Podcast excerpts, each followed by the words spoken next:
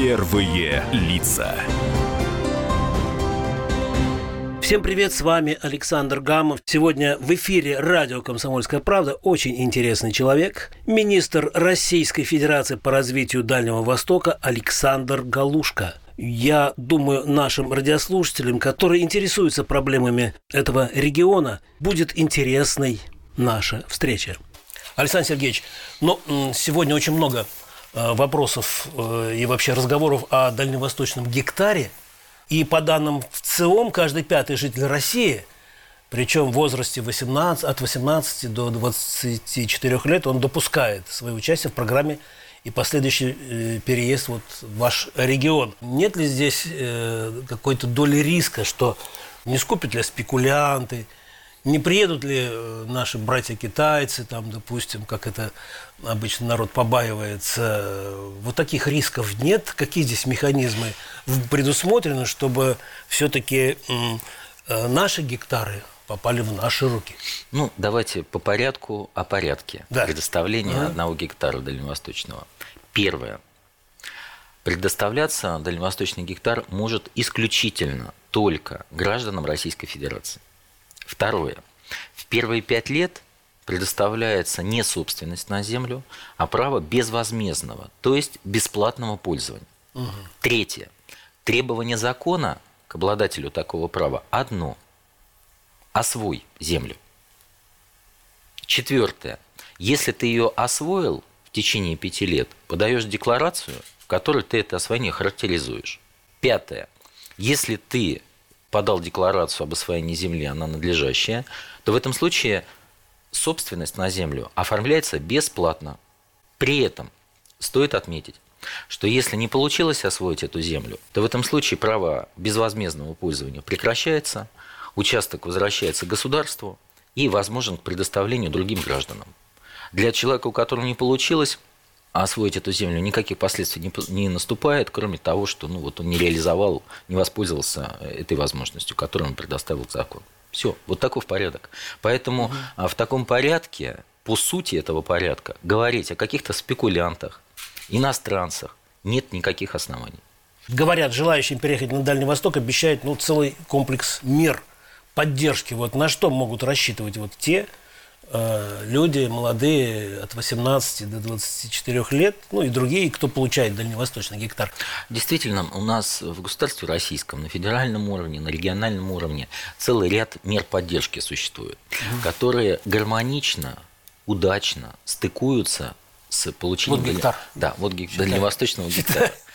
А, например, э, можно получить право на вырубку Э, квоту на вырубку леса, достаточную для формирования дома комплекта и последующего строительства из э, своего деревянного дома. Угу. Можно получить грант на ведение фермерского хозяйства. Можно получить субсидию на приобретение сельхозтехники.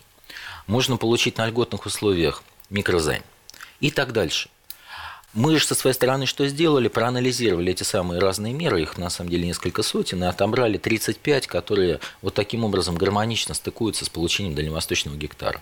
Эти меры представлены на сайте на дальневосток.рф, и сегодня любой получатель дальневосточного гектара уже может, понимая, что планируя какое-то освоение этого дальневосточного гектара, посмотреть, а что в дополнение к гектару было бы для него уместно. Планирует ли он дом свой построить, сельским хозяйством заняться, либо иную предпринимательскую деятельность осуществлять. Это во-первых. Во-вторых, стартует специальный кредитный продукт, который подготовлен Фондом развития Дальнего Востока и Почта банком. Угу. Это потребительский кредит, напрямую выдаваемый получателю дальневосточного гектара, угу. то есть не гармонично стыкуемый угу. с дальневосточным гектаром, а исключительно для получателей дальневосточного гектара подготовленный. Угу. Под льготную ставку от 8 до 10% годовых на срок 5 и более лет можно получить этот кредит а тем, кто э, будет получать дальневосточный гектар. Почему родился этот продукт? Мы провели опрос получателей гектара, задали им один простой вопрос. Что вам нужно? В чем прежде всего вы испытываете потребность э, для успешного освоения земли?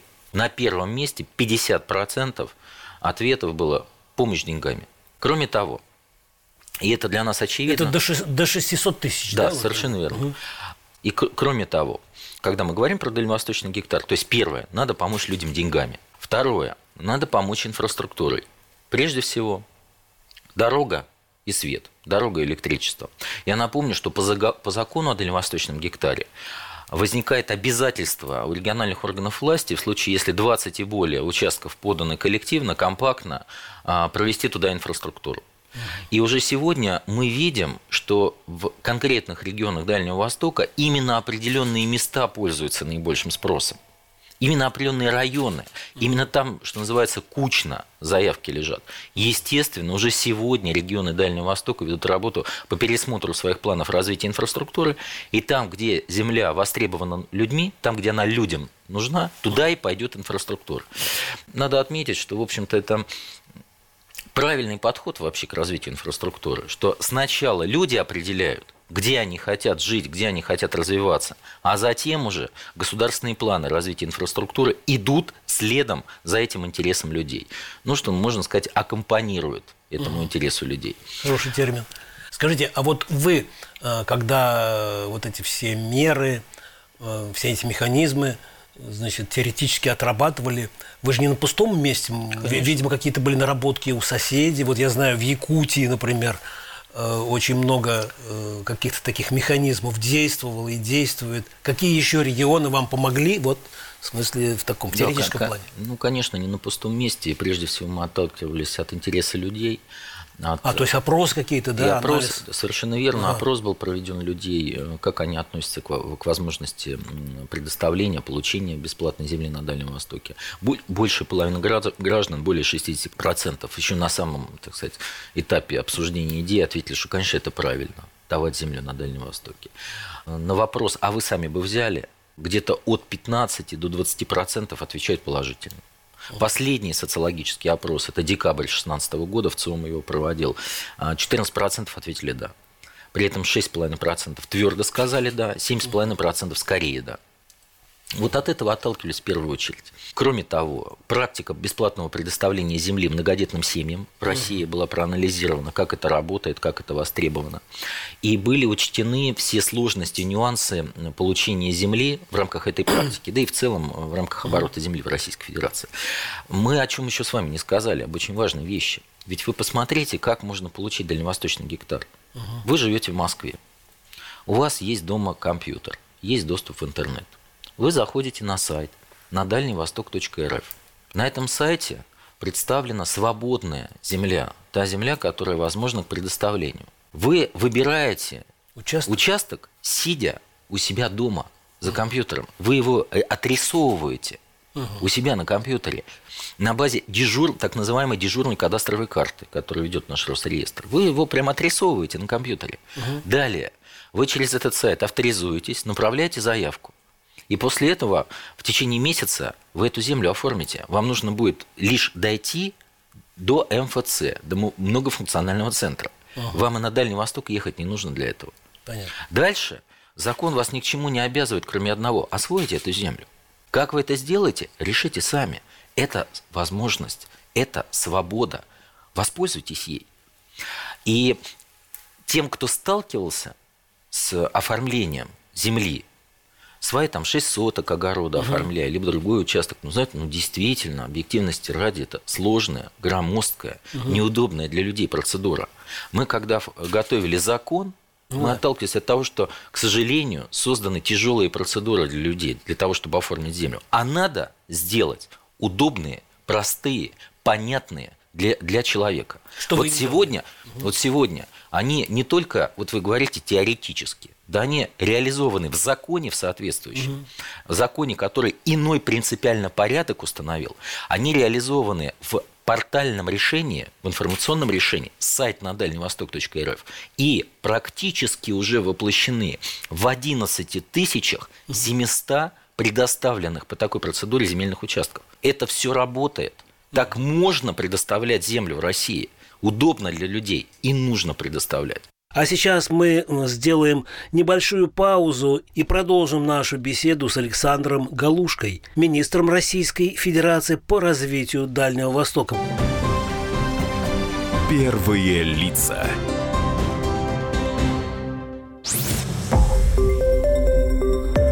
Радио «Комсомольская правда». Более сотни городов вещания и многомиллионная аудитория. Ставрополь 105 и 7 FM. Эм. Севастополь 107 и 7 FM. Эм. Калининград 107 и 2 FM. Эм. Москва 97 и 2 FM. Слушаем всей страной.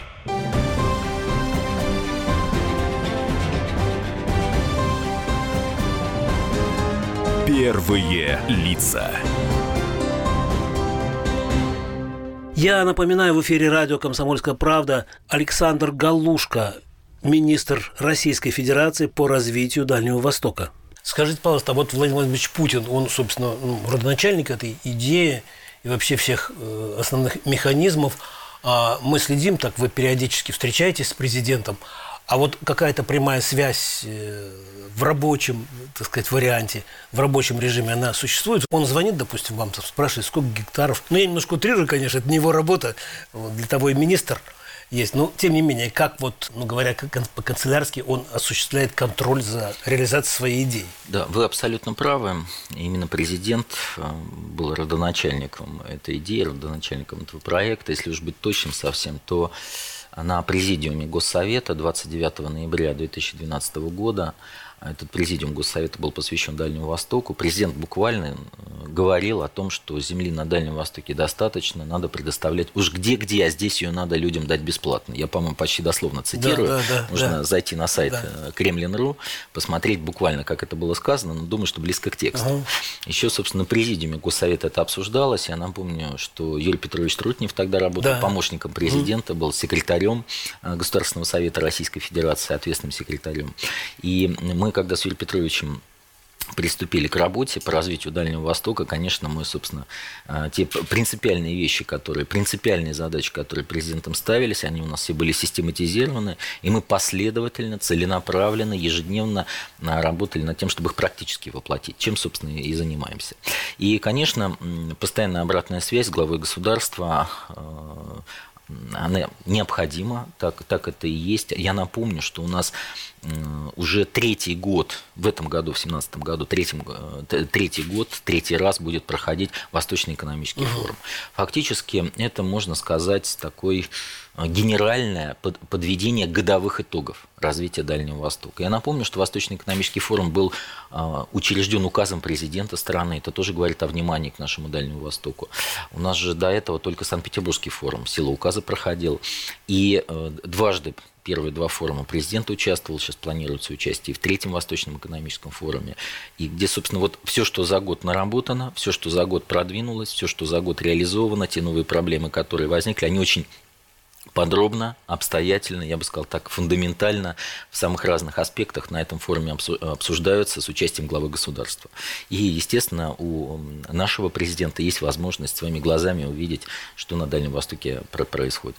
То есть, когда вот, допустим, некоторые э, говорят о том, что денег много на этот форум тратится, а толку мало, это не так абсолютно. Ну, объективности ради, на этот форум не тратится ни копейки бюджетных денег. А, то есть это... 0 рублей, 0 копеек из бюджета на проведение То есть это спонсор, да? Это исключительно спонсоры, это заинтересованные участники, это государственные компании, коммерческие компании, они именно являются источником финансирования этого форума. А вот вы не обсуждали вопрос, вот мы начали с э, дальневосточного гектара, чтобы землицы тоже прикупить. И вот на этой карте, на вашем сайте будет написано, значит, это участок министра. Вот. И ваш портретик там, допустим. Это может быть такое, нет? Или денег нет, или как? Или вам же дадут же 600 тысяч? Ну, да, значит, по порядку. Да.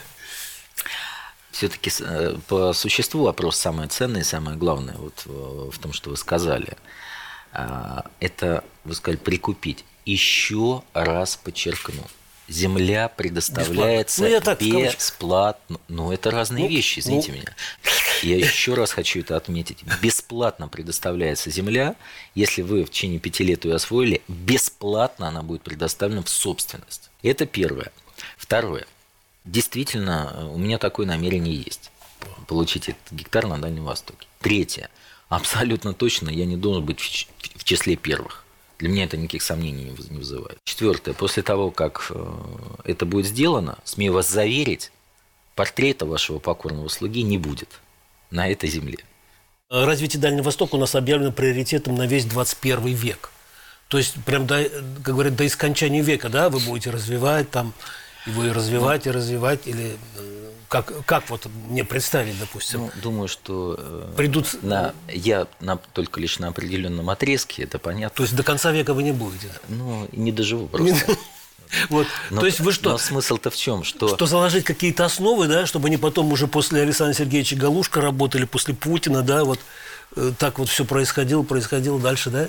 Если, если мы посмотрим с вами на историческую перспективу, ага. то в государстве российском народ наш из поколения в поколение какую-то лепту свою вносил в развитие нашего Дальнего Востока, угу. в его приумножение, в его освоение.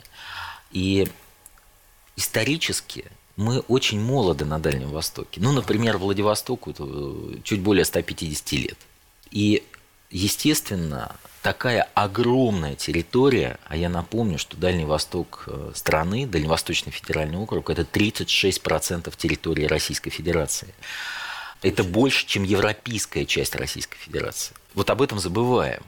Какая там у нас территория огромная и слабо освоена живет всего на сегодняшний день 6,2 миллиона человек.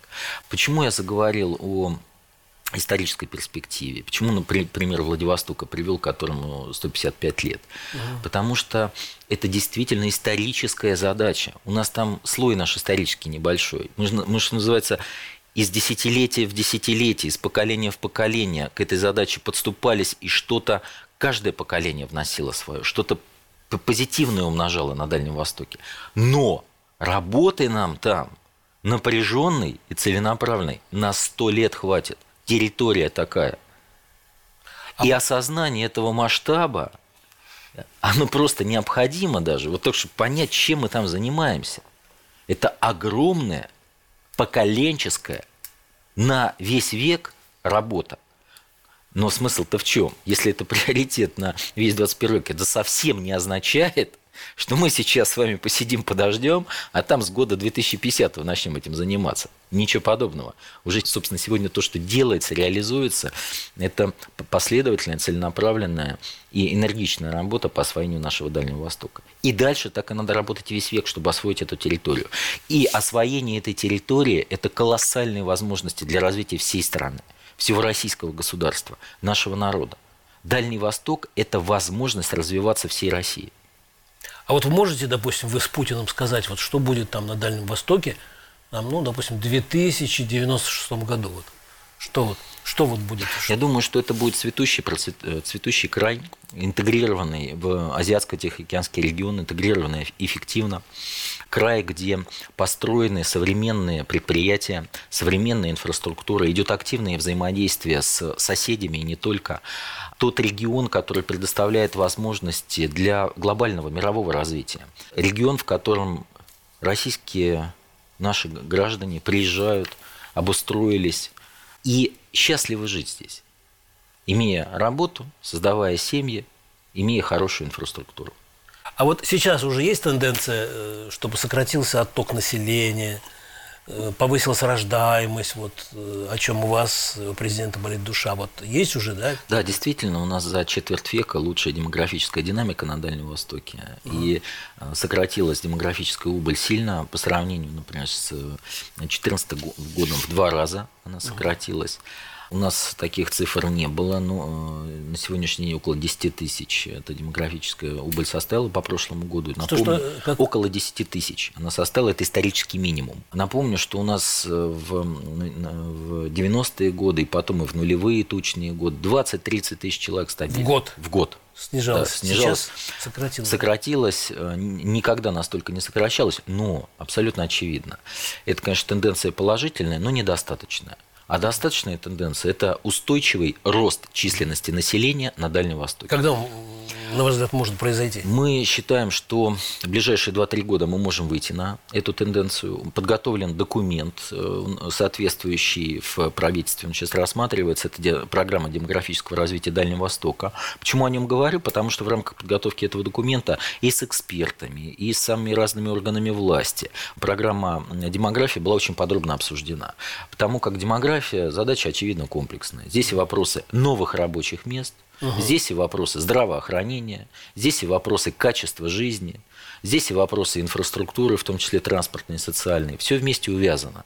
Потому что в конечном счете, если люди приезжают на Дальний Восток, и они здесь счастливы, качество жизни хорошее, значит, а, то, что нужно, делается. А сейчас, уважаемые радиослушатели, мы ненадолго прервемся. Пожалуйста, не переключайте. Буквально через несколько минут Александр Галушка продолжит отвечать на самые острые, актуальные и интересные вопросы в студии радио «Комсомольская правда». Первые лица.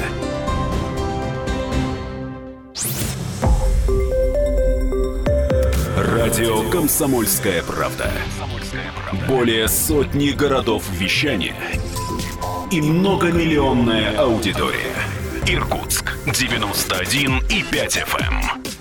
Красноярск 107 и 1 FM. Эм. Вологда 99 и 2 FM. Эм. Москва 97 и 2 FM. Эм. Слушаем всей страной. Первые лица. Я напоминаю, здесь Александр Гамов. Мы беседуем с министром России по развитию Дальнего Востока Александром Галушкой. А вот если говорить о, о повышении качества жизни людей, да. ну мы знаем, что очень много мер, вот э, когда уже вы стали министром, там, начиная от того, что и э, субсидирование стоимости билетов, да, по-моему, так называется это, да? Субсидирование, да-да-да, совершенно верно. Авиаперевозок. Вот. Да, авиаперевозок, чтобы люди могли, в общем-то, ну, за нормальную какую-то цену взять и куда-то на юг слетать, да? Или, допустим, там все-таки дороговато же э, на Дальнем Востоке магазинах, там чуть, чуть ли не как в Москве, там, вот, ну и так далее. Вот здесь вот, вот эти вот э, вещи, они находятся в поле зрения министра? Конечно. Вот. Во-первых, есть вопросы, по которым э, только субсидирование может решить э, проблему. Uh-huh. Ну, Дальний Восток, страна у нас огромная. Uh-huh. И летать далеко. Я напомню, лететь из Москвы до Владивостока около 8 часов, э, еще дольше до Петропавловска-Камчатского, до Южно-Сахалинска, около 7 часов до Хабаровска. И при таких, так сказать, расстояниях надо и, и необходимо это делается субсидировать авиаперевозки, субсидировать билеты для людей. И сегодня такая программа реализуется. Напомню, что а, в этом году купить авиабилет туда и обратно из Москвы Владивосток, Москва-Хабаровск, Москва-Южно-Сахалинск, Москва-Петропавловск-Камчатский, Москва-Магадан угу. можно за 23 тысячи рублей туда и обратно. Итак, первое направление – субсидировать. Угу. И по ряду позиций, как, например, авиаперевозки, по-другому не получится. Второе э, направление. Конечно, э, есть базовые вещи. Например, цена электроэнергии. Такая штука, которая, что называется, по цепочке потом отражается в ценах очень-очень многих товаров и услуг. Напомню, у нас принят закон о снижении цен на электроэнергию на Дальнем Востоке. И по этому закону цена на электроэнергию не может быть выше российской. Ну, это же вы пробили, да? Ну да, здесь это работа. Тяжело было вообще? Не кто, просто. Кто вас поддержал? Президент. А, вот. И финальное э, совещание было у президента, это было решение главы государства. Принципиальное угу. решение, что мы для Дальнего Востока цены на электроэнергию снижаем. Почему снижаем? Ну вы представьте, когда цена есть 30-40 рублей киловатт-час, да. на северах Дальнего Востока. Ну, а и у вас тут при этом рядом месторождения еще имеются. Да при такой цене на электроэнергию так они и останутся месторождениями, месторождениями. Вы ничего развивать не сможете. Как с такой ценой на электроэнергию можно экономику развивать? Но это практически невозможно, и практика это показала. У нас, к сожалению, на Дальнем Востоке так называемые изолированные энергосистемы. И иного пути, как выравнивать до среднероссийского уровня, ничего другого здесь не придумаешь. И такой закон принят – Напомню, средняя цена сегодня это 3 рубля 19 э, копеек киловатт-час средняя по стране. И с 1 июля у нас э, начинается снижение цен на электроэнергию для экономики Дальнего Востока, для промышленных потребителей до этой среднероссийской а, величины в 3,19. Угу. Естественно, это само по себе ответ на а, очень такую чувствительную, при этом базовую позицию дороговизны, дорогая электроэнергия. Угу. И вместе с тем еще и а, производный эффект, связанный с тем, что снижение цен на базовый товар по цепочке обладает позитивным эффектом для, а, для остальных товаров, для цен на остальные товары. Третье. У нас уже на сегодняшний день, а, благодаря новым механизмам, таким как ТОРы, территория опережающего развития, свободный порт Владивосток, поддержка инвестиционных проектов на Дальнем Востоке, административная, инфраструктурная, финансовая, почти 600 новых проектов на Дальнем Востоке с объемом частных инвестиций более 2 триллионов рублей. А что за этими проектами еще стоит? Кроме того, что, конечно, новые рабочие места, новая экономика, а новых рабочих мест более 100 тысяч. Это, это, конкур... это конкуренция. Это вот 100 тысяч уже, уже вот сейчас, да? 2 триллиона рублей – это огромные инвестиции. Ага. И, естественно, они не одномоментно реализуются. Ага. Постепенно они воплощаются, постепенно а, эти проекты запускаются. Но уже в этом году 60 новых предприятий будет запущено на Дальнем Востоке. В прошлом году 25 запустилось. И так дальше, год от года эта а, цифра будет нарастать. Но это же что еще, еще несет за собой? Новая плотность в экономике возникает. Плотность это что? А когда много у вас хозяйствующих ага. субъектов, ага. а с, с этим что связано? Конкуренция. Нет. И когда мы с вами говорим о проблеме дороговизны, ну, естественно, знаете, законы экономики никто же не отменял. Выше уровень конкуренции, ниже цены для потребителей. И новые инвестиции, помимо того, что они несут э, вклад в ВРП, новые налоги, новые рабочие места, еще и, и дают новый уровень конкуренции. Таким образом, субсидирование снижение цен на базовые позиции, а также развитие конкуренции. Это ответ на вызов дороговизны на Дальнем Востоке. Скажите, пожалуйста, вот сколько, сколько уже а, государство денег вложило в программы Дальнего Востока? Здесь есть две вещи. Первое – это сама программа развития Дальнего uh-huh. Востока. А, и в ней реализуются прежде всего такие вещи, как э, э, вложение в инфраструктуру для привлечения инвесторов, либо в инфраструктуру для реализации инвестиционных проектов. А также деньги направляются на э, льготное, длинное, дешевое финансирование uh-huh. инвестпроектов на Дальнем Востоке. А, и в этой программе, в этих механизмах, еще что важно отметить, что на 1 рубль бюджетных денег, благодаря тому, что они вот куда надо, что называется, направляются, вот в те направления, которые узкие места расшивают, и экономический рост позволяет получить. Так вот, по этим направлениям хороший мультипликатор. На 1 рубль бюджетных денег мы сегодня имеем 12 рублей частных инвестиций. И если говорить о том э, фактическом положении дел, которое у нас на сегодняшний день сложилось, то государственные инвестиции, а именно федеральный, региональный бюджет, фонд развития Дальнего Востока, это 96 миллиардов рублей. 96 миллиардов рублей. Так. И при этом на эти 96 миллиардов рублей сегодня мы получаем более полутора триллиона рублей частных инвестиций. Очень высокая эффективность, очень высокий мультипликатор. Но это еще не все. Развитие Дальнего Востока – это, конечно же, комплексное развитие. Это развитие социальной сферы, образования, здравоохранения, транспортной инфраструктуры и так дальше. В правительстве с этого года впервые заработал принципиально новый механизм учета потребностей развития Дальнего Востока в самых разных госпрограммах. Почему об этом говорю? Не только программа развития Дальнего Востока как таковая, а в программе развития здравоохранения, программе развития транспортной системы с 1 января этого года в обязательном порядке выделяется раздел, а именно развитие здравоохранения на Дальнем Востоке, развитие транспортной системы на Дальнем Востоке. И в этом разделе свои цели применительно к Дальнему Востоку мероприятий, финансирования. И все это обособлено в так называемый специальный раздел государственной программы, которая посвящена Дальнему Востоку. Почему? Мы говорим с вами по здравоохранению, а мы видим особые проблемы, которые у нас там есть. Они связаны с младенческой смертностью, заболеванием туберкулезом, со смертностью среди мужчин трудоспособного возраста. Мы видим не всегда высокое качество развития медицинской инфраструктуры, оказания соответствующих медицинских услуг. Или когда мы говорим с вами о транспортной системе, о Дальнем Востоке – да там развивать и развивать транспортную систему, территория какая огромная. И что принципиально важно. Вот в этом механизме на уровне так называемых нормативных, то есть обязательных требований определено, что этот раздел в той или иной государственной программе должен обеспечивать достижение уровня развития соответствующей сферы не ниже среднероссийского. Угу. Очевидно просто, что за год, за два это не сделать. Но у нас программа долгосрочная. Давайте тогда ясный ответ дадим на вопрос. А когда положение дел будет не ниже среднероссийского? И вот Впервые с 1 января такой механизм заработал этого 2017 года. Мы первый, так сказать, тур, первый цикл сейчас прошли. Уже в 20 государственных программах такой дальневосточный раздел выделен. И в ближайшую трехлетку ближайшую трехлетку. По этим 20 госпрограммам совокупно 634 миллиарда рублей бюджетных инвестиций будет направлено на Дальний Восток. То есть к 96 миллиардам, которые идут на стимулирование инвестиционной активности, еще 634 миллиарда на э, комплексное развитие Дальнего Востока. Понятно.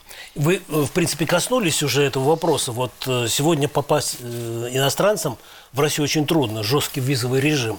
Вот, на Дальнем Востоке вот осенью этого года, как вот мне сказали, начинает работать упрощенная схема въезда, да? Вот, для того, чтобы пересечь границу на территории свободного порта, вот о чем вы говорили, Владивосток, нужно будет лишь заполнить анкету электронную, да, в на сайте МИД. Почему именно до этого участка границы изменили э, правила? Что это даст в перспективе? Почему такие послабления? На Дальнем Востоке у нас 6 миллионов человек живет, а рядом с Дальним Востоком миллиарды людей. Да. От Пекина до Владивостока 2 часа. Да, От Пекина до, до Токио час 50. Угу. И э, что наши китайские партнеры, что японские партнеры, десятки миллионов, сотни миллионов богатых людей, которые тратят миллиарды долларов на туризм. Угу. Но пусть они у нас их тратят. Пусть. Один из барьеров, который мешает этому, и в этом я ничего нового абсолютно Визы. не скажу. Визы. Ага. Что мы сделали? Мы приняли для Дальнего Востока, для свободного порта Владивосток впервые для, новый механизм, в России впервые этот механизм угу. применяется, электронные визы. Действительно, угу. иностранный гражданин, японец или китаец, угу. зашел на сайт МИДа, заполнил анкету, в течение четырех дней получил ответ, если ответ положительный, взял загранпаспорт, купил билет Пекин, Владивосток или Токио, Владивосток, и прилетел на 8 дней к нам в течение 30 э, дней. Он может выбрать тот отрезок, когда он на 8 дней может прилететь. Естественно, это стимулирует туризм. Это... А вы уже можете сейчас посчитать, значит, сколько, сколько они привезли миллиардов? По порядку. Значит, закон такой у нас был принят в конце года. Вчера э, представитель правительства объявил о том, что определен список из 18 стран, для которых это начинает действовать, такое распоряжение правительства вышло. У нас там и Китай, и, и Япония, и Индия. С 1 июля у нас начинается опытная эксплуатация, с 1 августа промышленная эксплуатация. Почему? Это же соответствующие электронные сервисы, это оборудование пунктов пропуска, это новый порядок работы всех наших контрольных органов, непривычный для них. Угу. Действительно, ну, объективности ради тут потребуется время определенное. Но в этом году это все начинает работать, ага. и с 1 августа это то, что называется промышленная эксплуатация, в полном объеме это начинает Но это и морской порт, и ваш... Это и морской и порт, аэропорт, это да? аэропорт, совершенно верно. И дальше, шаг за и шагом... Он, он большой такой у вас, я думаю, что он... Но самое главное, он аэропорт. Конечно, самый главный Индию, аэропорт. И Индия, и Китай, Китай Япония, Япония, они вошли в перечень, и Сингапур, они вошли в перечень этих стран. Но для нас, конечно, с точки зрения Владивостока, наиболее интересно это а, Китай и Япония. Напомню, что с Южной Кореей у нас уже безвизовый режим с 2013 года существует, ага. Поэтому тут все понятно. И практика даже вот южнокорейская, она показала, что э, введение безвизового э, режима, собственно, оно привело к полуторакратному увеличению туристического потока. Угу. А если мы, если мы еще сюда Китай и Японию добавляем, это для нас люди, которые будут приезжать и тратить деньги. В течение 8 дней они могут по этой электронной визе находиться у нас на территории а, Приморского края. И дальше, дальше шаг за шагом все больше и больше будет увеличиваться количество пунктов пропуска для того, чтобы а, в как можно большем количестве территорий Дальнего Востока работал такой механизм. А сейчас мы сделаем небольшую паузу и продолжим нашу беседу с Александром Галушкой, министром Российской Федерации по развитию Дальнего Востока. Пожалуйста, не переключайтесь. Я думаю, что этот разговор будет интересен не только дальневосточникам. Первые лица.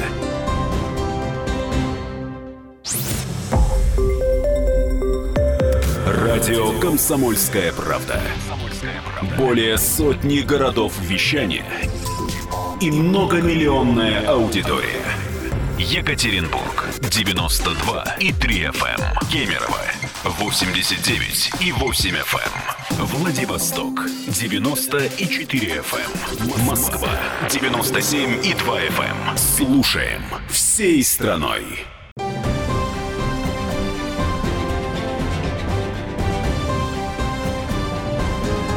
Первые лица.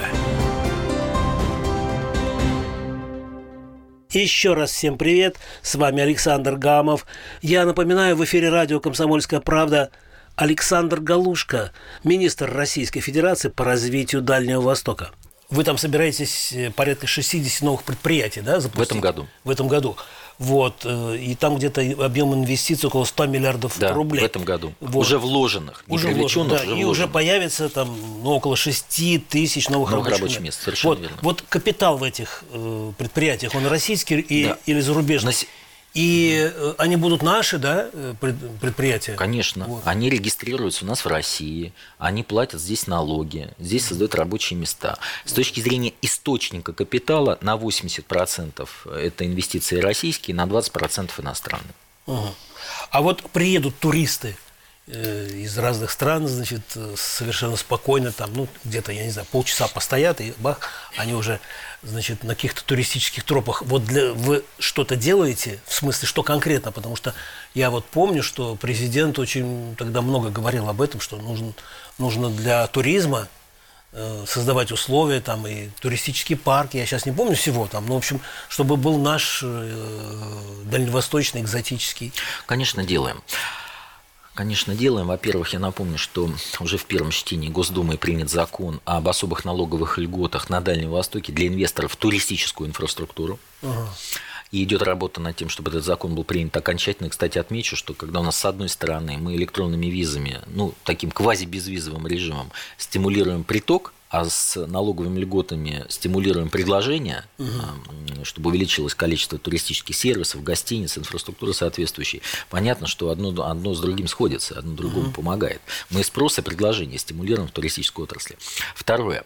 Уже сегодня из тех территорий опережающего развития, которые созданы, целый ряд имеют туристическую направленность, а именно на Сахалине Тор, Тор горный воздух. Это строительство современнейшего горнолыжного комплекса, на Сахалине. А, Тор Камчатка – это тур, в котором преобладает туристическая компонента. Кроме того, сегодня в программе развития туризма особые меры предусмотрены для реализации комплекса мероприятий по развитию туризма именно на Дальнем Востоке. Напомню, что в Приморье заработала так, и горная зона, которую построили китайские инвесторы, а, построившие такую же зону в, у себя в э, Китае. И все это вместе, все это вместе, и упрощенный въезд, и э, льготы инвесторам в туристическую отрасль, и торы, которые, так сказать, сфокусированно работают на туризм, а также особые объекты, вот как и горная зона в Приморском крае, конечно, все это вместе стимулирует туристический поток, как и открывающиеся культурные центры наши.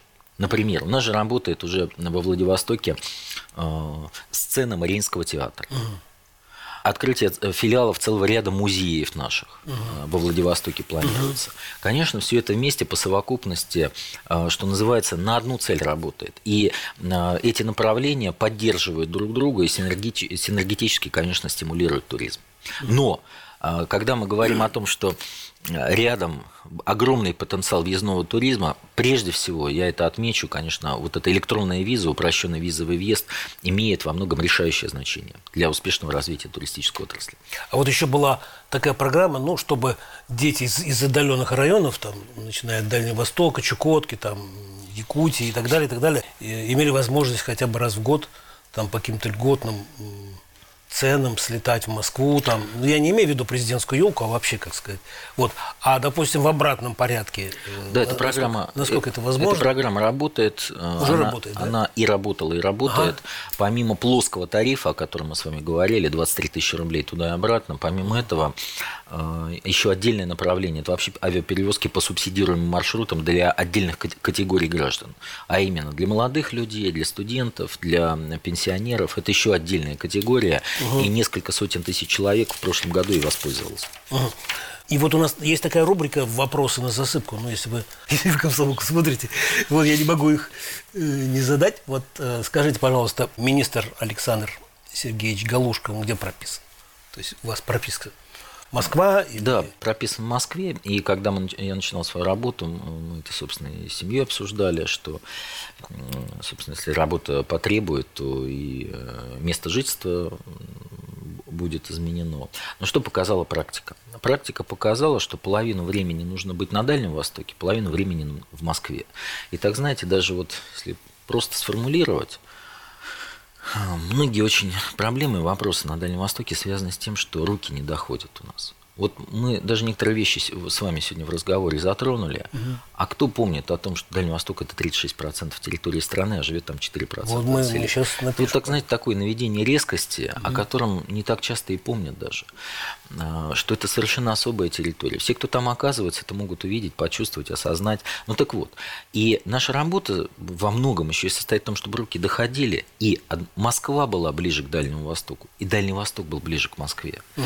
И а, когда мы говорим вот о таких вещах, как территория опережающего развития, электронная виза, дальневосточный гектар, свободный порт Владивосток, снижение цен на электроэнергию, учет особенностей Дальнего Востока в госпрограммах, это как челнок должен быть и на Дальнем Востоке, и в Москве постоянно. Но законы-то где принимаются? А все эти, за всеми этими вещами стоят законы. И мы тут посмотрели, а, за вот три года, что мы занимаемся, уже десяток законов принят по конкретным вопросам, которые касаются развития Дальнего Востока. Или, а, а каждый это закон. Это еще десяток постановлений правительства, такая, знаете, черновая, ежедневная, напряженная, но абсолютно необходимая работа. А чтобы это постановление правительства принять, ну, к сожалению, находясь в Владивостоке, Хабаровске или Южно-Сахалинске или в Якутске, это невозможно сделать. И поэтому получается по факту где-то время распределено 50 на 50. Половину времени на Дальнем Востоке, половину времени То есть вы поэтому решили не выписываться? Потом. А на Дальнем Востоке постоянно нужно бывать в разных местах. Это не только Владивосток, ну, не да. только Хабаровская, не только Благовещенская, Якутская, Южно-Сахалинская, Анадырь, и Магадан, и Петропавловск-Камчатский. Во всех этих регионах нужно бывать. И по факту, когда это так, ну, просто в силу того, что все-таки хочется видеть и жену, и детей – хотя бы иногда. Но вы все равно... Вероятность их увидеть чаще гораздо в Москве. Но вы все равно уже не москвич, вот э, и по, по разговору, по, по закваске, по менталитету вы уже... Ну, вам, как, я думаю, дальневосточнику виднее. Э, у меня отец учился, и э, учился и заканчивал вуз во Владивостоке, Институт культуры. И он очень, конечно, много мне рассказывал о Дальнем Востоке. И сам я там бывал до того, как министром был назначен ну, почти во всех регионах побывал. И, конечно, я не знаю, Дальний Восток невозможно не полюбить. Так, такая прекрасная земля наша. Александр Сергеевич, спасибо огромное, что вы э, просветили, потому что все мы болеем за Дальний Восток. Вот. И, э, по-моему, очень интересный разговор. Я надеюсь, что он не крайний. Мы с вами еще повидаемся, причем не только в Москве. Спасибо вам огромное. Спасибо большое. Привет Дальнему Востоку. Что вы как дальневосточник, землю нашу любите дальневосточную. Очень. За ваши вопросы и за наш разговор. Спасибо огромное.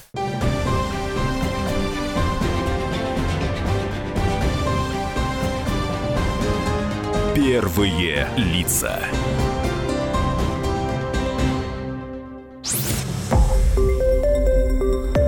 Радио «Комсомольская правда». Более сотни городов вещания и многомиллионная аудитория. Владимир 104 и 3 FM. Эм. Пермь 96 и 6 FM. Эм. Ижевск 107 и 6 FM. Эм. Москва 97 и 2 FM. Слушаем всей страной.